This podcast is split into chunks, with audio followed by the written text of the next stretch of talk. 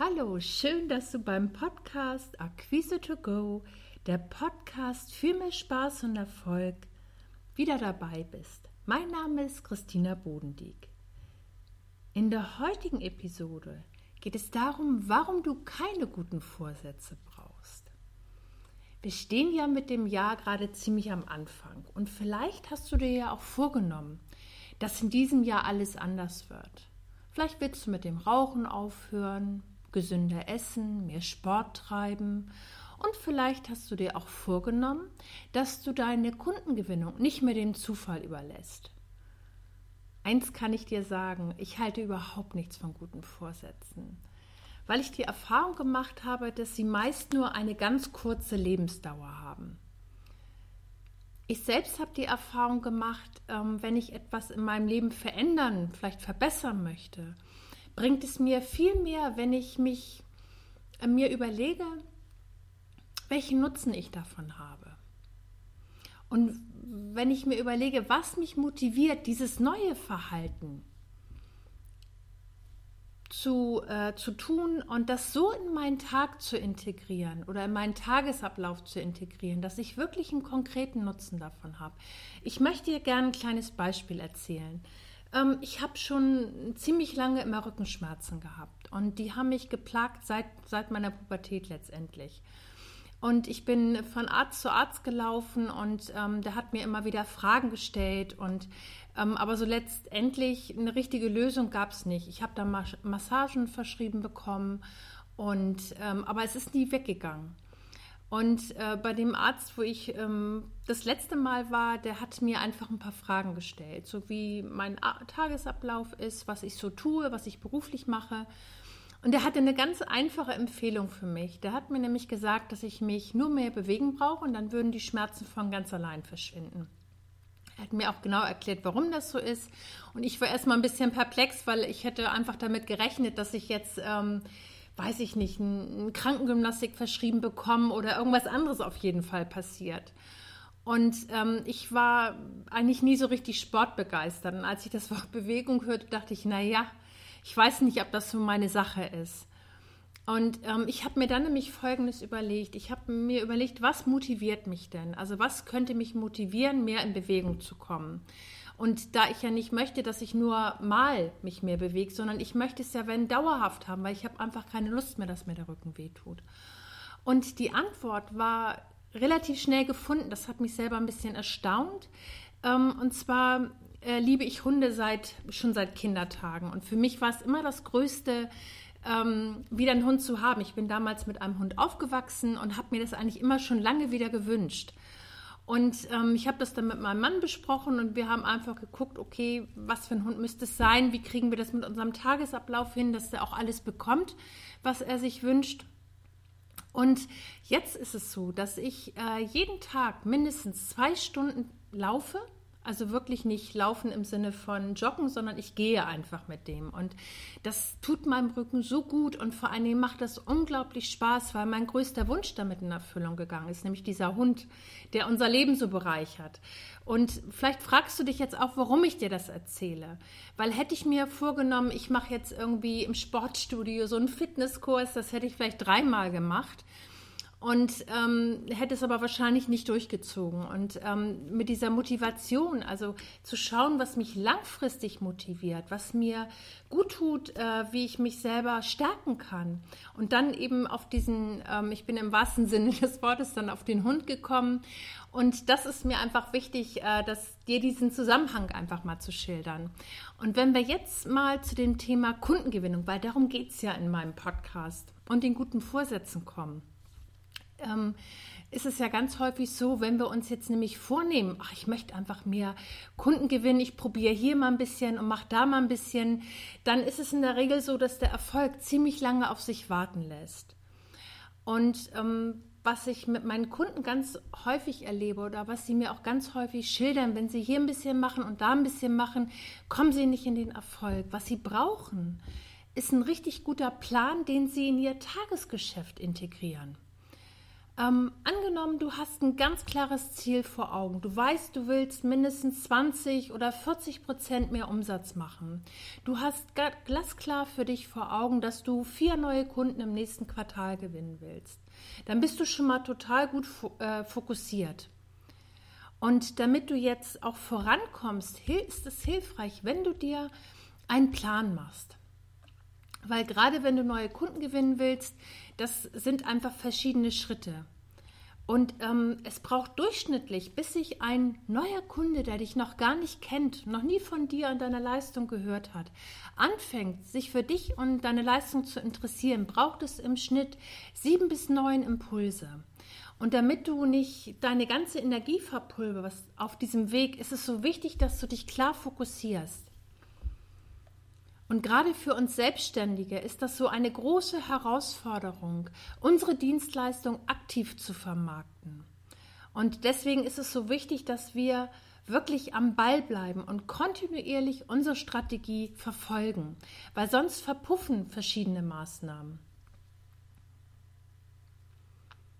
Wenn du nur ab und zu mal vielleicht einen Blogartikel schreibst oder ab und zu mal bei, bei ein paar Kunden anrufst, ähm, dann kann es sicherlich sein, dass du ein oder zwei Glückstreffer hast. Aber dieses regelmäßige, kontinuierliche Kundengewinn bleibt dann meistens auf der Strecke. Und damit du deine Produkte und deine ähm, Dienstleistung gut an den Kunden bringst, ähm, musst du in erster Linie genau wissen, wer ist überhaupt dein idealer Kunde. Wo drückt ihn der Schuh? Das ist gerade für uns Dienstleister so wichtig, weil wir in der Regel kein fertiges Produkt haben, sondern wir haben etwas Unsichtbares. Du kennst es bestimmt auch so, die Katze im Sack. Kein Kunde kauft das gern. Deswegen ist es für uns so wichtig, dass wir den Fokus darauf legen, wo unser Kunde die Herausforderung hat. Und unsere Aufgabe als Dienstleister ist es, die Leistung sichtbar zu machen, und zwar in Form von konkreten Ergebnissen. Und gerade viele äh, Dienstleister, Berater, Coaches kennen genau diese Herausforderung. Und damit dir das leichter gewinnt, kannst du dir drei Fragen stellen. Du kannst dir ganz genau überlegen, mit welcher Kernleistung willst du im Markt wahrgenommen werden. Die erste Frage, die dich unterstützt, kann für dich lauten, was löse ich für meine Kunden? Kannst du dir gerne jetzt dazu notieren die zweite Frage, was machst du anders als der Wettbewerb? Und die dritte Frage, die du dir stellen kannst, wissen eigentlich deine Idealkunden, was du tust? Und wenn du dir jetzt einfach einen Moment Zeit nimmst und einfach mal ähm, so dass du einen kleinen Moment Revue passieren lässt, dir die Fragen beantwortest, dann hast du schon ganz wichtige Kriterien, an denen du dich orientieren kannst. Das heißt, der erste Blickpunkt, ganz wichtig ist, dass deine Kunden wissen, was du für sie tust und was daran anschließt, dass sie einfach ein Gefühl oder ein Gespür dafür haben, und auch bei dir auf der Webseite, in deinen Postings, äh, in deinem Blogartikel lesen können, wie sie von der Zusammenarbeit mit dir profitieren. Und dann kannst du eine ganz gezielte Kundenansprache mit deiner spezifischen Lösung für deine Kunden entwickeln. Und das Allerwichtigste dabei ist, dass du es aus Sicht deines Kunden schreibst. Ich fasse das jetzt nochmal für dich zusammen damit du eine persönliche Akquisestrategie entwickelst und damit du für deine Kunden unwiderstehlich wirst, ist es ganz wichtig, dass du einmal definierst, welchen Mehrwert du deinen Kunden bietest. Im zweiten Schritt, dass du deine Expertise zeigst. Das kannst du machen in Form von Referenzen. Du kannst in Blogartikeln schreiben über die Zusammenarbeit mit deinen Kunden, wie sie profitieren. Du kannst die Arbeit beschreiben und auch, was ganz prima ist, äh, zum Beispiel, wenn du ganz konkrete Ergebnisse beschreibst, was zum Beispiel Kunde XY in der Zusammenarbeit mit dir erreicht hat. Ideal ist auch, wenn du in den Referenzen zum Beispiel deinen Kunden zu Wort kommen lässt. Und ein weiterer Blickpunkt, damit du ähm, viel Spaß hast und vor allen Dingen langfristig deine Kundengewinnung selbst in der Hand behältst und ähm, da eine gute, für dich eine passende Strategie entwickelst, ist es ganz entscheidend, dass du schaust, welche Akquise-Tools ideal zu dir passen. Wenn du deine Webseite zum Beispiel nutzt ähm, und vielleicht liegt es dir zu schreiben, dann könnte ein Blog ideal sein. Kannst äh, mit Social-Media-Tools arbeiten. Es kann auch sein, dass dir das Persönliche, also das Gespräch mit dem Kunden einfach ganz besonders liegt. Dann können auch Vorträge für dich ideal sein. Und du wirst sehen, dass wenn du dir diese Fragen gestellt hast und für dich darauf auf deine individuellen Stärken deine Strategie aufbaust, dass dir die Akquise viel leichter von der Hand geht. Und das ist genau mein Tipp für heute. Schau einfach, wo du deine Stärken hast und nutze die ganz gezielt für deine Kundenansprache. Wähle einfach nur die Kanäle, weil du musst nicht alle Kanäle bedienen. Es kann ja sein, dass du sagst, ähm, mir reicht es, wenn ich einen Blog schreibe und ich mache vielleicht einen Podcast oder ein Video dazu. Dann sind das vielleicht genau deine beiden idealen Tools. Vielleicht möchtest du auch noch auf äh, bestimmten Portalen wie Xing oder LinkedIn oder auch Facebook aktiv sein.